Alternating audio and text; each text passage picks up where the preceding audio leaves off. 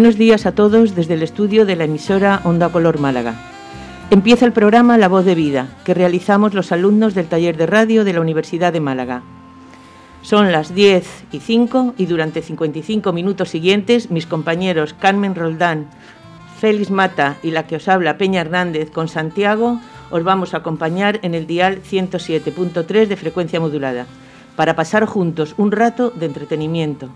En las plataformas iBox, Spotify y en la página web de la emisora nos podréis escuchar siempre que queráis. Carmen, ¿qué tenemos preparado para hoy? Hola, buenos días. Este es nuestro sumario prenavideño de hoy.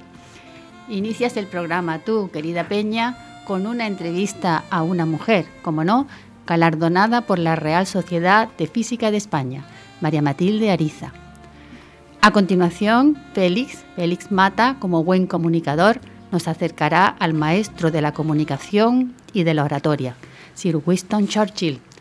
Y para finalizar esta que os habla Carmen Ro, esbozará una reflexión sobre villanos y villancicos. Adelante pues, amiga Peña.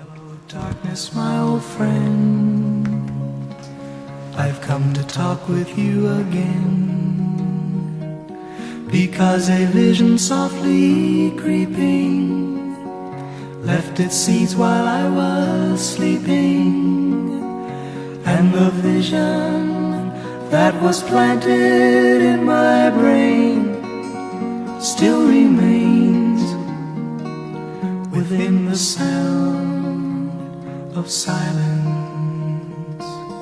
In restless dreams I walked alone.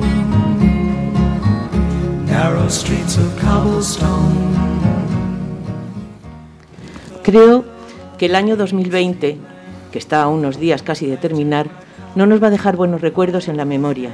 Sin embargo, para una mujer a la que hoy voy a dedicar mi espacio, este año sí ha sido de gran significado, un gran reconocimiento a una vida dedicada a la docencia.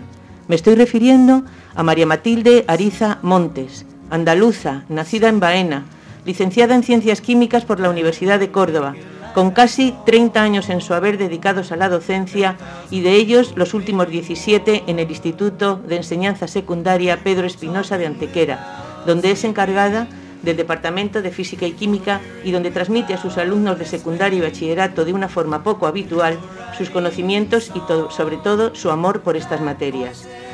Tenemos el placer de contar con ella a través del teléfono.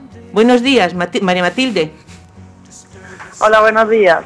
¿Puedo llamarte Mati, que creo que es como te llaman tus alumnos y compañeros?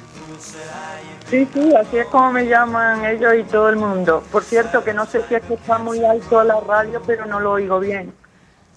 ¿Podemos arreglar eso, Fran? Vamos a ver, ¿me oyes bien ahora, Mati?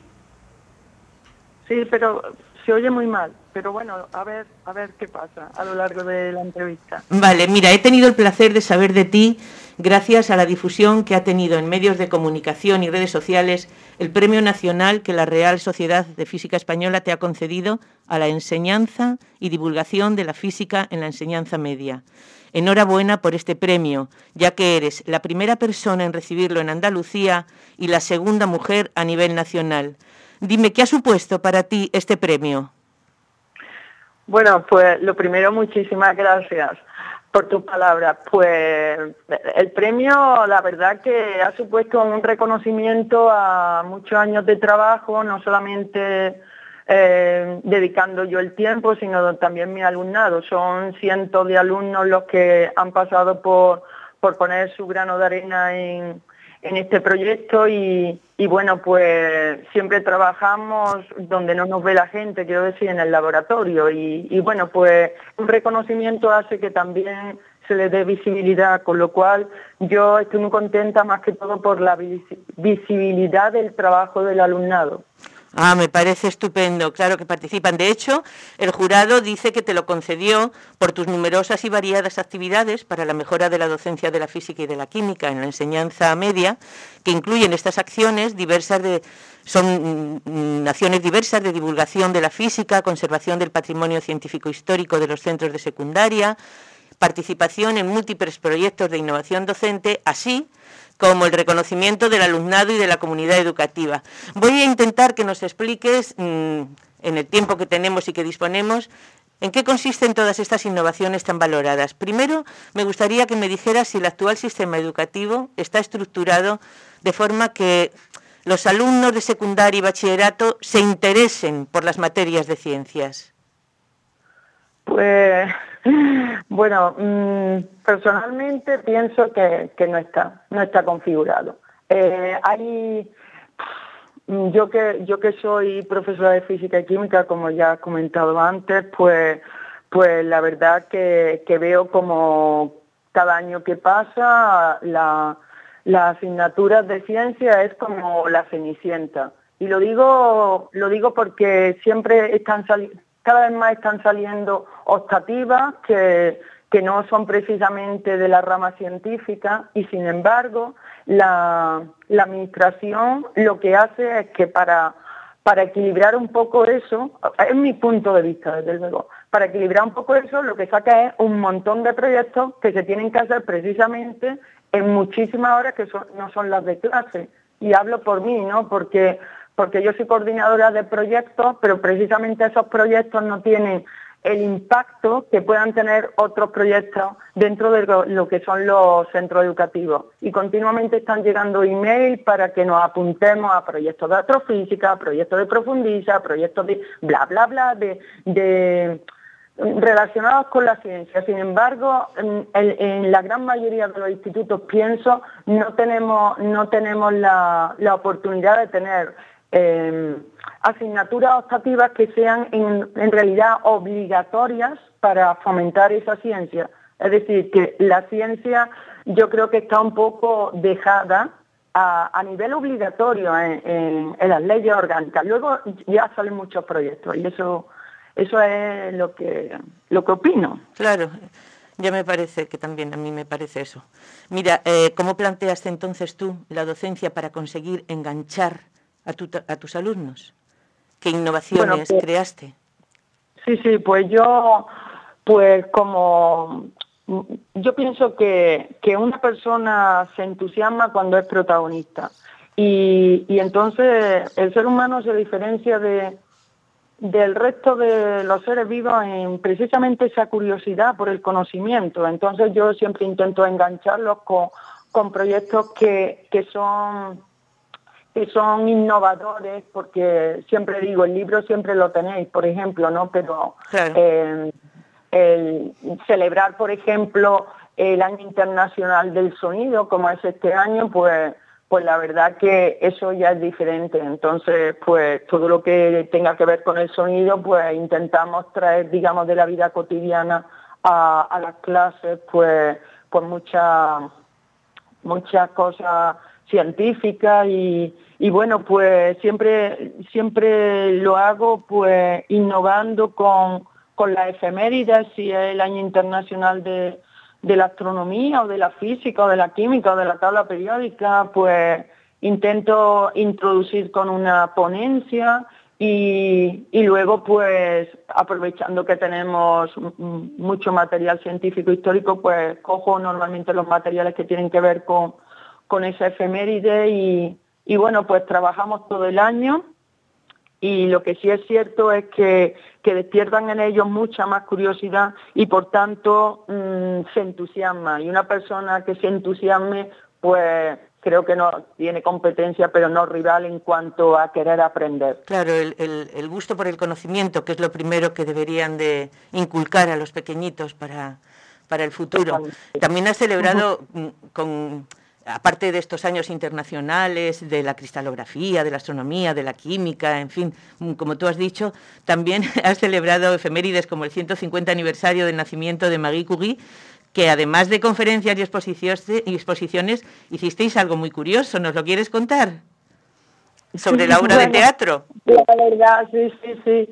Hicimos una obra de teatro y la verdad que, bueno, fue súper bonito porque todos los alumnos de bachillerato de, em, de física y química participaron como actores. Y, bueno, tú también, ¿no? Tú también. Bueno, yo yo hice de Marie Curie, de Marie Curie adulta, porque luego cogí a una chica para que hiciera de Marie Curie cuando, porque eh, de niña, porque y hicimos un hicimos un bagaje de toda la vida de Marie Curie, entonces no solamente que hicimos el teatro, que, que lo representamos tres veces precisamente en el salón de actos porque porque la gente quería verlo y no había sitio y tal y, bueno pues la verdad que fue más allá del propio instituto. Sí sí sí preparamos una preparamos un laboratorio no como si fuera Marie Curie entonces hicimos un barrido pues a, lo largo de toda su vida y, la verdad que, que fue muy bonito. Y no solamente el teatro sino que también el laboratorio lo lo, lo preparamos para, para hacer también el barrido de sus investigaciones. Ah, Entonces, como tenemos mucho material, tenemos tenemos instrumentos científicos del siglo XIX, pues pusimos los instrumentos científicos que supuestamente Marie Curie también utilizaba en la Sorbona. y, desde entraban los alumnos y desde que empezó ella con la pez blenda a machacarla hasta que sacó el radio del Polonia, pues que fue fue muy bonito, a la gente le gustó mucho. y eso es lo importante, entusiasmar a todo el mundo. Eso fue estupendo, ya lo he oído. Mira, bajo tu iniciativa, ¿en qué proyectos nacionales e internacionales, de una forma muy resumida, me puedes decir, han participado tus alumnos? Pues, mm, bueno, en proyectos, proyectos nacionales mm, han participado en en, uno que, de la Junta de Andalucía, en varios de la Junta de Andalucía, que son Andalucía profundiza, en, la, en vivir y sentir el patrimonio, también hemos participado. Eh, también hemos participado, bueno, mm, en ferias, ¿no? En, ferias de la ciencia y, y luego ya más a nivel, saliendo de nuestra comunidad a nivel, a nivel nacional, pues hemos participado en el proyecto ARCE, que lo, que lo gestiona el Ministerio de Educación y tuvimos que trabajar con, con cuatro, bueno, cuatro institutos de distintas comunidades. Nosotros trabajamos con, los históricos de el Zorrilla de Valladolid, el Greco de Toledo y el, y el San Isidro de Madrid. Fuimos, fui, fui con el alumnado, ellos nos visitaron también. Y, y luego pues también participamos en Ciencia Nación, y, luego, pues, a nivel, a nivel el, alumnado participa, aunque ellos no, han ido a las jornadas, pero en, la jornada de institutos históricos vamos, hemos participado en, en, eventos que organiza, vamos, la Real Sociedad Española de la Física y también, también hemos tenido la oportunidad de presentar investigaciones en la sociedad Sociedad Portuguesa de la Física, estuve en Braga en el año 2016, o por ejemplo también hemos participado en convenios y, bueno, eh, lo último que, estamos participando es en este y en el proyecto Scientist y de hecho hace unos días pues acabamos un proyecto que lo vamos a poner en, marcha con, bueno, con, con gente europea, concretamente con con ucranianas, ¿no? Y, bueno, pues eso es un poco así. no, no esperaba esta pregunta, entonces bueno, se me ha quedado en el tintero muchísimas muchísimas cosas, pero, una cosa que no quiero que se me quede en el tintero es eh, mi participación en, PISA, en Science IES, que, bueno, que es mm, donde los alumnos pueden investigar en en centro de investigación, mm, me refiero que no es aquí en el instituto, sino en la universidad, en la Universidad de Andalucía y, en el, Consejo Superior de Investigaciones Científicas y que puso en marcha Javier Pérez Cáceres y, bueno, pues la verdad que, que, bueno, eso ha permitido que hayamos escrito incluso un libro y, y bueno, pues mm, en distintas revistas también han salido estas participaciones.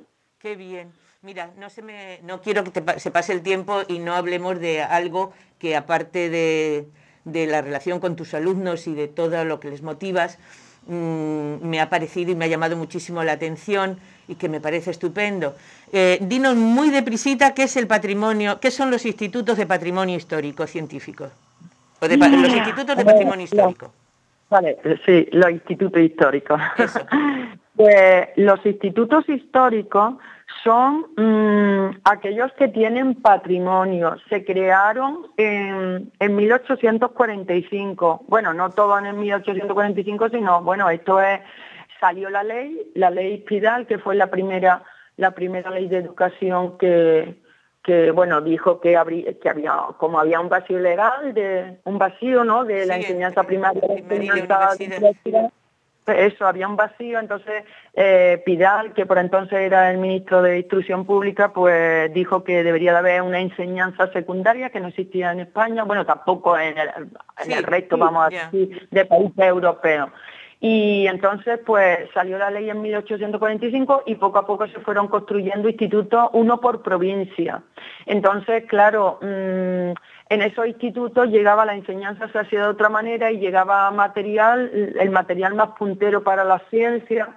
Y, bueno, pues mm, concretamente nuestro, nuestro instituto, pues también histórico porque porque bueno, fue el segundo más antiguo de la provincia de Málaga, porque en 1926 eh, salió una nueva ley y para las provincias que tenían más, más, más alumnado. Y bueno, todos esos institutos pues tienen material de finales del siglo XIX y principios del siglo XX que se consideran científicos históricos, lógicamente. Nosotros tenemos esa gran suerte.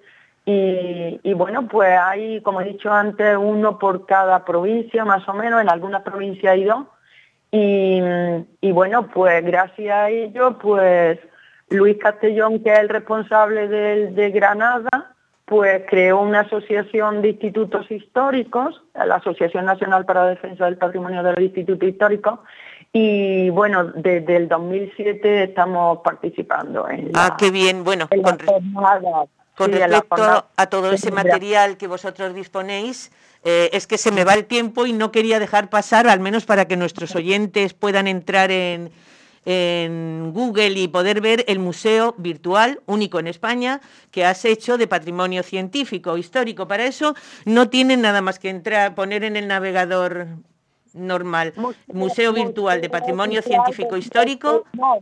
museo, Museo Virtual del Patrimonio de Elías Pedro Espinosa. Eso es. Y es es, un, es único en el sentido de que, mm, de que se trabaja con el alumnado y el nombre del alumnado aparece. En ese aspecto es único, porque hay algunos institutos históricos que también tienen su página, pero claro, mm, este, lo que diferencia a este es que el trabajo que yo estoy haciendo con el alumnado, pues le quiero dar visibilidad que lo hace el alumnado y por eso está y bueno, que yo tenga constancia, habrá 12 o 15 institutos en toda España históricos que tengan, que tengan, de su patrimonio. Muy bien, Mati, mira, estaría contigo hablando horas y horas y horas, pero el tiempo se nos acaba. He visto por ahí, me ha dicho un pajarito, que hay una frase que te gusta mucho. La esencia de un ser es el reflejo que arrojan tus palabras.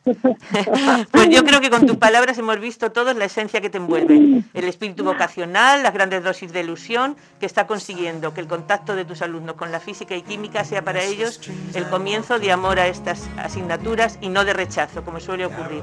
Continúa así, Mati. Muchas gracias y felicidades de nuevo por este premio y por otros muchos que sé que tienes. Oye, muchísimas gracias por, tus palabras y que que esta simbiosis va por.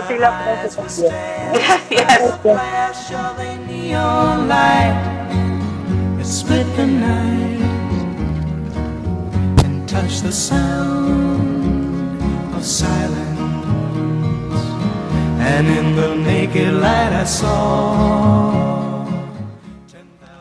Félix, creo que nos vas a hablar un poquito sobre la oratoria de aquel líder tan famoso que fue Sir Winston Churchill. ¿Es así? Así es, muchas gracias y gracias oyentes una vez más por ser fieles a este programa de los jueves, La Voz de Vida, que emitimos desde eh, radio, desde Onda Color. Les propongo que me acompañen a Inglaterra,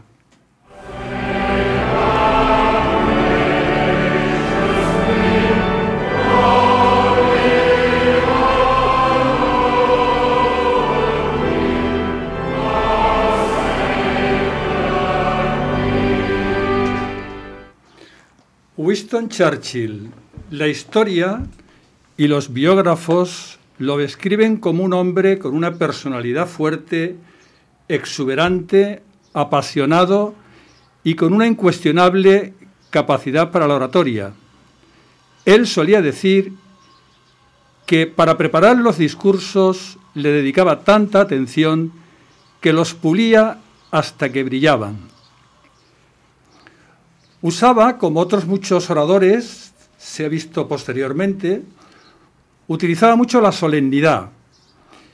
Utilizaba palabras, algunas arcaicas, otras anticuadas, pero que en todo caso les producía un intenso glamour a la hora de expresarse y manejaba con muchísima brillantez los silencios dramáticos. Antes de hablar, cállate, decía. Escuchen con nosotros esta intervención de Vargas Llosa en la presentación y en la obtención de los premios Príncipe de Asturias. Alteza, excelentísimos señores, señoras y señores. Imagino que se me ha confiado la honrosa tarea de agradecer los premios Príncipe de Asturias. Hemos podido comprobar cómo Vargas Llosa en un momento determinado guarda silencio antes de iniciar su intervención. Yo os preguntaría, los silencios, no, solamente en la oratoria, yo creo que en las conversaciones personales, entre amigos, entre familia, también se manejan. ¿Qué, sensación os producen estos silencios cuando, valga la redundancia, lo escucháis? Em, si me preguntas a mí, Félix, yo creo que producen, lo primero, expectación. Pero como música, también te digo que un silencio es parte fundamental de una obra musical. Sin silencio la obra no existe. Es el descanso, el reposo, el contrapunto del sonido. El cantante no puede empezar a cantar, a cantar, a cantar sin tampoco tener un poquito de silencio. Hay silencios muy elocuentes en las conversaciones. Sin duda. Él, solía también utilizar el, al inicio o al final de sus discursos, siempre comenzaba con una frase impactante, o un dato sorprendente, o una afirmación controvertida, o una realidad irrefutable. Es muy conocido de Winston Churchill cuando dijo en el Parlamento, señorías, no tengo nada más que ofrecerles que sangre, sudor y lágrimas. Y lágrimas. Correcto. Como el CID. Hace poco eh, leía una biografía suya de Andrew Roberts, que fue la que de alguna forma me lanzó a, traer este, este programa. Y es que, sorprendentemente, eh, Churchill eh, escribió un trabajo que se hubiera llamado El andamiaje de la retórica, que no llegó a publicar. Y posteriormente sus colaboradores le dijeron que eso había sido un auténtico éxito para él porque no desvelaba las claves de su discurso a la gente que lo quería escuchar, con lo cual sorprendía siempre que hablaba. ¿no? Utilizaba, la elección de, de las palabras para él era muy importante.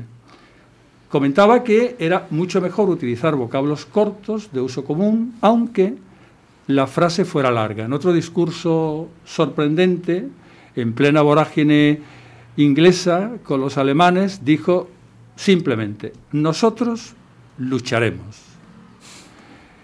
El constante uso de las palabras más pertinentes también era un tema que él sabía utilizar perfectamente y que aquí lo vamos a ver en otro tipo de oratoria. Conducir no es como muchos creen mandar. Conducir es distinto a mandar. Mandar es obligar. Conducir es persuadir. Y al hombre siempre es mejor persuadirle que obligarle. Se observa por parte del, orador cómo va manejando las palabras para ir reconduciendo la idea que quiere transmitir al, oyente. Eh, ¿Cómo suena? ¿Cómo suena, el, cómo suena el, un vocablo? ¿Cómo suena una frase? ¿Cómo, ¿Cómo se entona? ¿Cómo se vocaliza? cuál es el ritmo que se imprime a la dicción. Escuchen este, este fragmento. Bueno, sí, es cierto, soy orador, pero diferente a los que me acusan. Ellos, aunque hablan con bellas expresiones, poca verdad dicen en sus palabras. Si desean saber la verdad, atenienses, les prometo que solo la habrán de escuchar de mí. Indiscutiblemente la, dicción, aunque es, un, es, latino y probablemente argentino, que todos sabemos que saben manejar muy bien la expresión de las palabras, pero en ese caso concreto es verdaderamente interesante cómo la entonación, el ritmo que imprime o la fuerza que imprime en un momento determinado de la, de la frase. A mí una de las cosas que más me llamó la atención en el, en el como Andrew Robert comentaba esta parte de la biografía de Churchill, era cómo utilizaba la reiteración de argumentos. ¿Y por, ¿Y por qué la utilizaba? Porque intentaba apuntar o hacer que apuntaran los oyentes en la misma dirección. De, de, manera que la conclusión final fuera abrazada por el oyente, pero también la esperada. Solía decir, diles qué les vas a decir, díselo y luego diles lo que le has dicho. Sirve entonces la civilización ¿Para qué sirve la conciencia del hombre? ¿Para qué sirven las Naciones Unidas? En este discurso, Fidel Castro, en la Organización de Naciones Unidas, en 1979, fue un discurso que, aparte de, eh, de agitar muchas conciencias, pues eh, se nota que también manejaba bien el tema de la oratoria. Churchill también decía que que eh, había que utilizar el empleo de la, de la analogía o de, traer el, de traer el discurso a un, a un lenguaje eh, más corriente. Hagamos con esas dos palabras, hispanidad y libertad, las piruetas que le gustaban a Lunarejo. Juntémoslas, arrejuntémoslas, fundámoslas, casémoslas y que no vuelvan a divorciarse nunca. Muchas gracias. Este fragmento corresponde también al mismo discurso de Vargas Llosa en, la entrega de premios Príncipe de Asturias. Curiosamente, em, Churchill ha manejado esta última parte eh, también especialmente bien. De hecho, hay un par de, eh, un par de frases suyas que a mí me llamaron la atención. Una es cuando le preguntaron, ¿qué opina usted, señor Churchill, de los franceses. Y contestó, no lo sé, porque no los conozco a todos. Claro, lógico. Evidente. Y, otra frase. La ironía de, Churchill, era, casi tan grande como la oratoria. Eso os iba a preguntar ahora. Como los puros que fumaban. Exacto, exacto. ¿Cómo, o el whisky que se bebía. Cómo manejaba, cómo manejaba ese. Era astuto, era un poco gamberro, yo creo, también en la, en la forma de expresarse. ¿no? Pero además muy estudiado, porque no la ironía no le salía cada minuto de discurso, por lo visto, eran horas y horas de trabajo, trabajo y más trabajo. Como ha dicho Félix, lo pulía bien lo pulía, esto lo decía él. Y después me acuerdo de otra de otra otra vez que le preguntaron, eh, o, en un, o, en un, discurso, en una conversación, eh, dijo algo así, como, no recuerdo exactamente, pero creo que más o menos era de esto que voy a decir. Dice, la mejor dieta de un político es comerse sus propias palabras. Ahí también estuvo, ahí también estuvo, Fíjate, perdona que te interrumpa, Félix, pero me ha llamado la atención también él cómo indicaba en la forma parlamentaria de, hablar y todo, mm, redujo el Parlamento a, sitio, un sitio pequeño, para, porque decía que de la otra manera todo el mundo quería ser protagonista. Por ejemplo, nosotros en España todos son protagonistas cada vez que se suben al estrado para lanzar sus arengas, ¿no? Y él lo redujo de una manera como casi doméstica, ¿no? No sé si tienes algo que decir de eso. Sí, es verdad que lo, lo hacía. Yo creo, lo que pasa es que ya, nos metemos un poco y, me alegro que, que participéis ¿no? en, el, en el debate. ¿no? Yo, yo creo yo creo, me voy a anticipar porque lo iba a dejar para el final, pero yo creo que Churchill, como otras muchas personas que han sido conscientes de, su capacidad oratoria, realmente ellos pensaban que estaban produciendo para la, su posteridad. ¿no? Es decir, ellos eran plenamente conscientes de que eso, eso que dijeron o que decían o las palabras que expresaban, eso más tarde o más temprano se iba, se iba a recordar. Servicio que se llama, servicio, servicio a los demás. Exacto. Yo, yo creo que también, por, otro lado, eh, indiscutiblemente, esto yo no sé, os lo planteo, ¿no? porque yo a veces he pensado que si se puede ser un buen orador sin ambición. Es difícil porque la buena oratoria yo creo que transmite mucho y al transmitir mucho, mm, al llegar al oyente, es, ese oyente es fácilmente manipulable. La persona que no se expresa bien eh, cuesta más trabajo al oyente asimilar aquello que dice y, procesarlo. Sin embargo, la persona que se expresa bien tiene una capacidad no solo de hacer llegar, sino el mensaje que quiere hacer llegar, manipular, que es el, eh, uno de las características de los líderes, ¿no? no digo manipular en el mal sentido, y también, sino en el hacer llegar aquello que quiere que el oyente asuma. Cosa que, claro, cuando una persona no tiene buena facilidad de habla, pues mm, no llega tanto. Tiene que utilizar otros recursos, a lo mejor menos. Por ejemplo, los insultos, ¿no?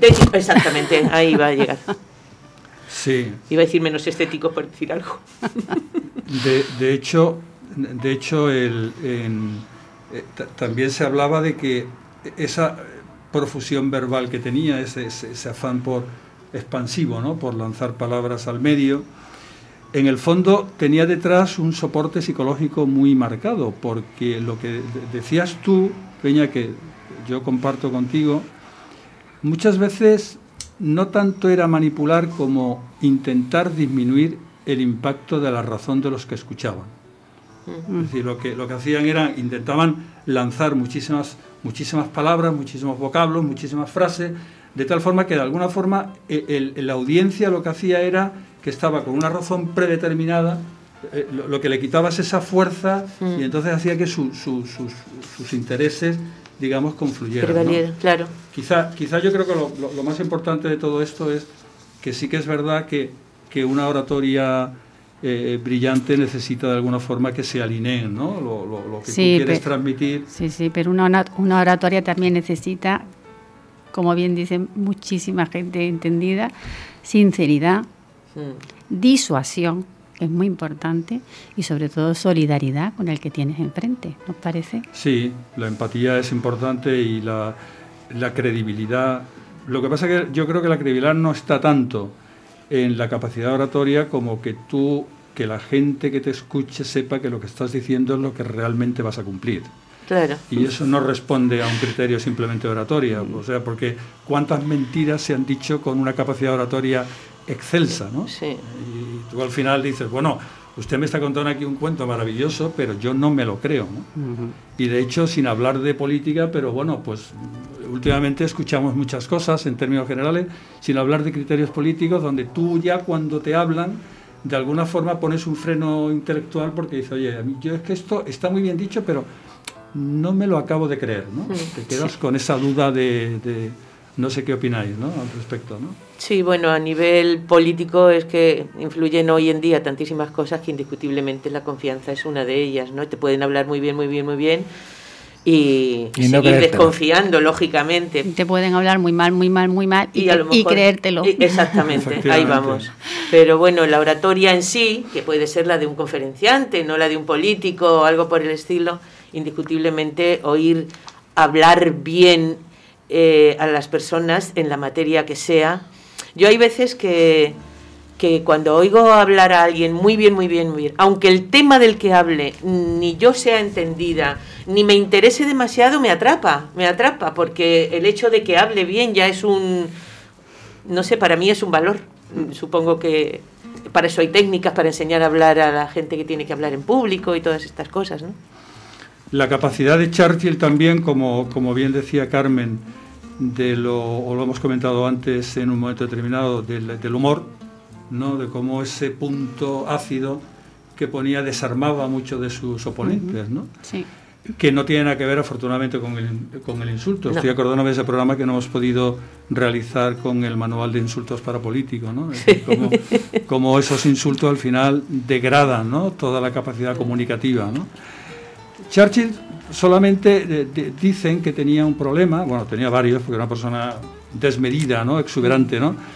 pero era que precisamente era desmedido en el lenguaje. ¿no? Y entonces yo creo que hay un momento donde el lenguaje, si no lo embridas, si no lo encauzas, se te puede convertir o se puede percibir como un arma agresiva. ¿no? Y Churchill se le asignan este tipo de situaciones también. ¿no? Era tan, tan expansivo que en un momento dado... muy agresivo. Muy agresivo, ¿no? Muy, muy, muy bueno, pues hemos traído una parte que era conocida por, por todos, pero bueno, no deja de ser particular que este hombre, con todo lo que tenía en la cabeza y con toda la situación conflictiva y... Que no la tenía pequeña además. Que no la tenía pequeña además, pues se le, dedicara un poco a... Le pilló malos tiempos, ¿eh? Le pilló, le pilló malos tiempos, la verdad es que le pilló malos tiempos. Lo que pasa es que es verdad, es verdad que le pilló malos tiempos, pero este, este, este le gustaba descargar cajas, ¿eh? O sea, antes de llegar a donde llegó, había descargado unas cuantas cajas. ¿eh? O sea, la Armada Británica se la conocía bien. Sí, sí, o sea que no vino aquí y me dijo, a ver, que me hagan primer ministro por decreto ley, ¿no? No fue la cosa así. Se lo ganó. Se lo ganó. Escribía para la posteridad, queridos amigos, así lo veo yo. Y me despido de ustedes. Eh, feliz Navidad. Dentro de lo que de lo que ha sido este año, pues confiemos en que el año que viene sea mejor. Y me quiero despedir con, con, para mí, con una de las melodías más entrañables y más emocionales de Elton John, que no les voy a develar cuál, cuál es, pero sí que le van a poner fecha y hora. Muchas gracias. And you whispered to those in pain, now you belong to heaven, and the stars spell out your name. And it seems to me you lived your life like a candle in the wind, never fading with the sunset when the rain set in. And your footsteps will always fall here along England's greenest hills. Your candles burned out long before your legend will.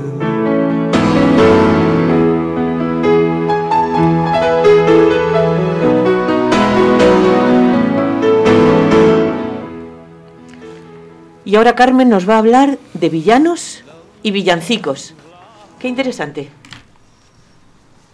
Al villano se la dan la aventura con el pan. Al villano se la dan la aventura con el pan. Se la dan, se la dan la aventura con el pan, con el pan, con el pan. Al villano se la dan, se la dan, se la dan. La aventura con el pan, con el pan. La aventura con el pan, la aventura con el pan.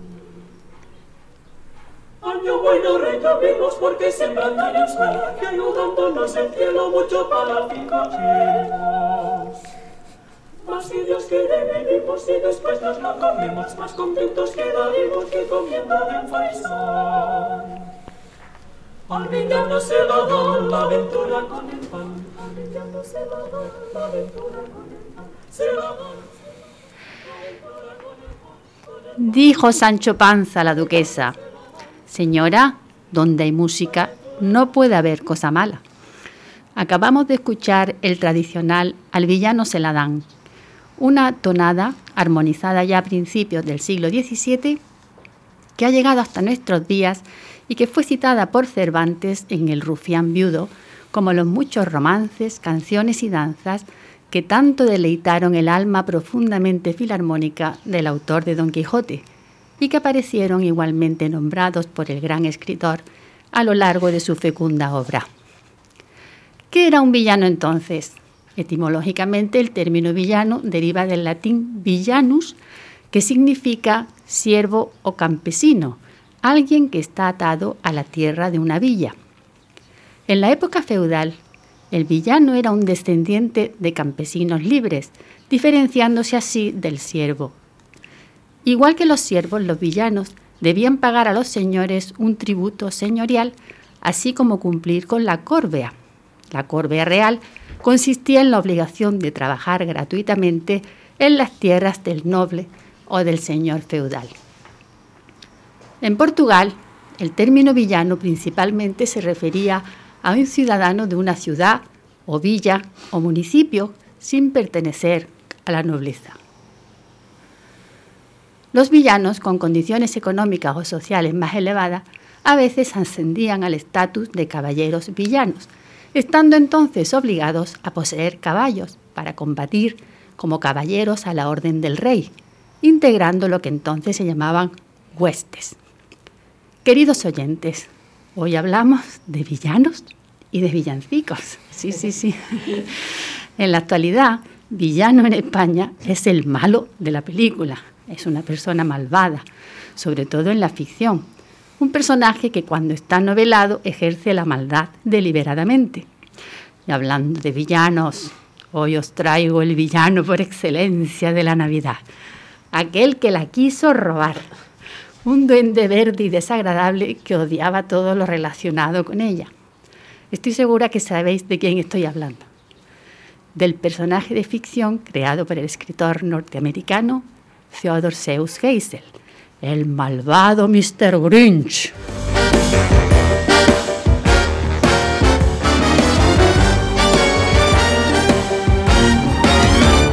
You're a mean one, Mr. Grinch. You really are a heel. You're as cuddly as a cactus. You're as charming as an eel, Mr. Grinch. You're a bad banana with a greasy black peel.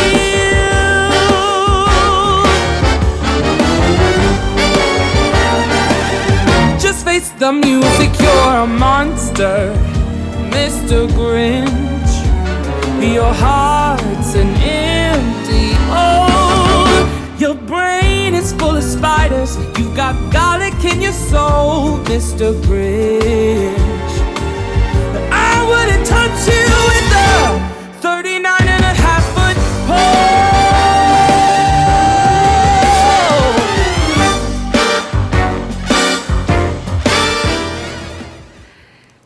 Y dejamos al villano Mr. Grinch que resuelva sus problemas con sus vecinos. Creo que el pueblo se llamaba los Who, los quién. Y doy paso a los villancicos. Los villancicos son las canciones cuya letra hace referencia a la Navidad. Pero esto no siempre fue así, porque el origen de estas canciones se remonta al Renacimiento, en que empezaron a cantarse en España y Portugal y que fueron exportadas a Latinoamérica con posterioridad durante el siglo XVII. El villancico, como indica su propio nombre, es la canción de la villa, la que servía para registrar la vida cotidiana de los pueblos. Podríamos decir que eran los primeros bandos municipales.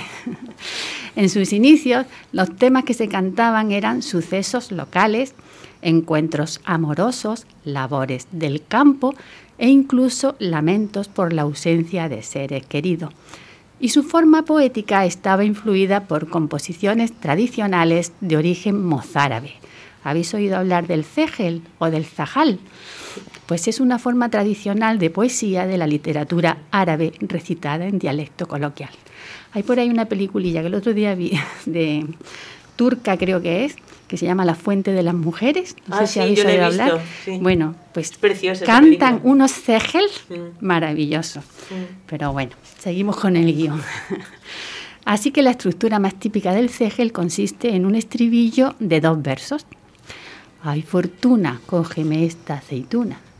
Al que siguen otros sonidos acompasados que a su vez tienen una rima seguida de otros tres versos a los que se les llama mudanza aceituna lisonjera, verde y tierna por de fuera y por dentro de madera. Y termina con un cuarto verso o vuelta que rima con el estribillo y anuncia su repetición, fruta dura e importuna. En contraposición, la estructura básica del villancico la forman dos elementos, el estribillo y las coplas. Se pasean María, José y el niño del chiquirritín que ha nacido entre pajas, ay del chiquirritín queridito del alma. Si con tu mismo amor amarte pudiera, como tú ahora me quieres, yo te quisiera. En el siglo XVI, la Iglesia consideró una buena idea utilizar la música como medio para crear interés en las personas y aumentar su número de fieles, por lo que introdujo los villancicos en la liturgia.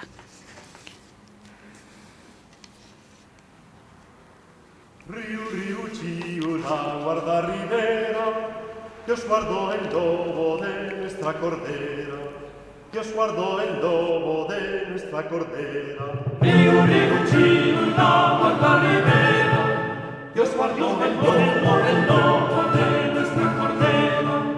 Dios guardó el lobo, el lobo de nuestra cordera. El lobo rabioso la quiso morder,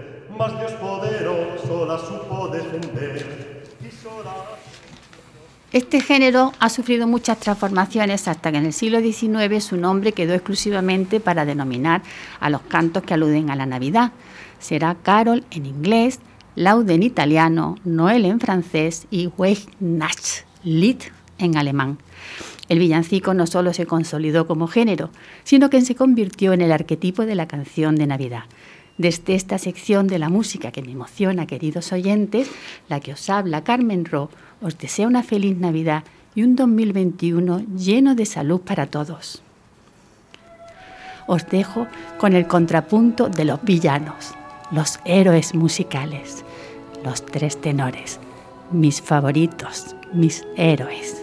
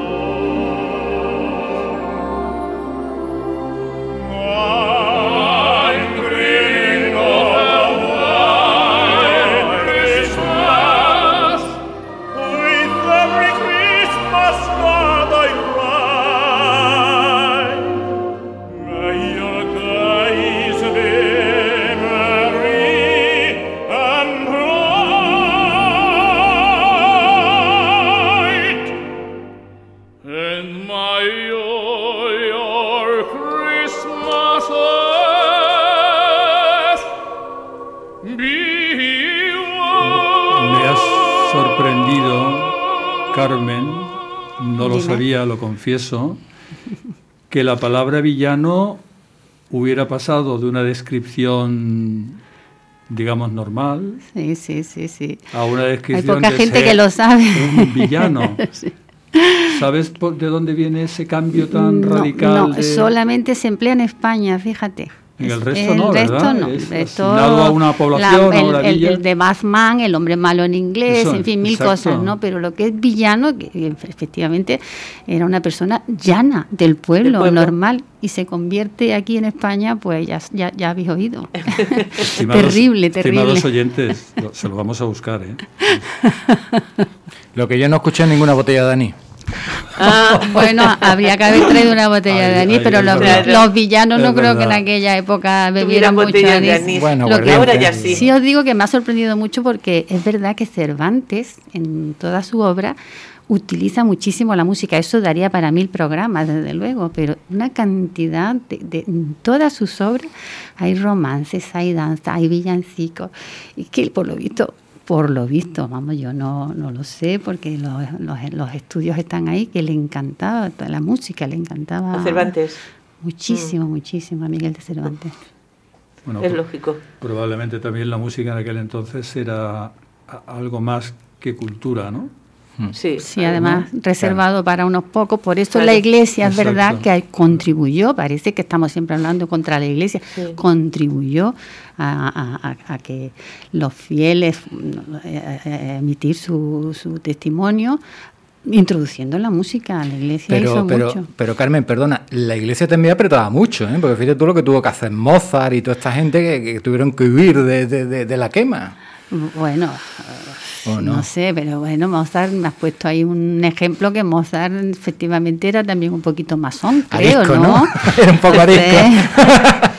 La pena va a ser esta Navidad que una de las cosas que no vamos a tener van a ser, parece ser los villancicos. Muchos villancicos parece que no. En mi casa ha habido una tradición inmensa de villancicos. Mi madre tenía eh, por fotocopiados, fotocopias de todos los villancicos numerados del 1 al 40 y nos daba, cuando terminábamos de cenar en Nochebuena, nos daban las fotocopias que fueron ampliándose a medida que, nosotros nos fuimos ampliando.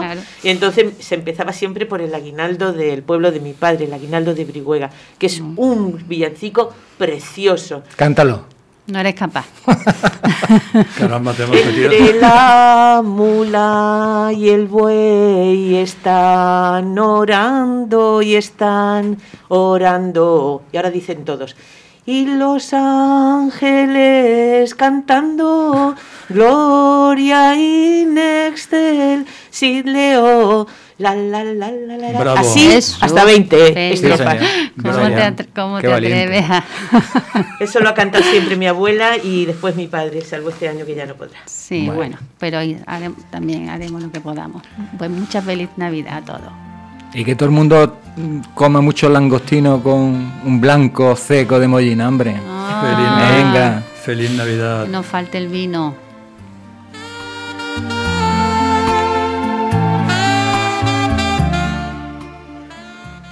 Perdón por el atrevimiento del canto. Hemos llegado al final del programa, que es el último en directo este año. Como alumnos que somos, nos vamos de vacaciones. Queremos agradecer a nuestro profesor, Fran Martín, su labor no solo como profesor, sino como técnico de sonido en el ayuda a nuestro programa. Asimismo, queremos desear unas felices, aunque no normales, Navidades a todos los integrantes de Onda Color y a todos nuestros oyentes. Tomad todas las precauciones necesarias para que las próximas las podamos celebrar todos y cada uno de nosotros. Dime, Santiago. Un último deseo, que, que, nos abran la Rosaleda todos los malaguistas, que vayamos a animar a nuestro equipo y que el año que viene llegamos a primera seguro. Ojalá. Hasta enero. Dios te oiga, Santiago. Gracias, gracias. Un abrazo para todos y os dejamos en unos segundos con el informativo de Onda Color Málaga.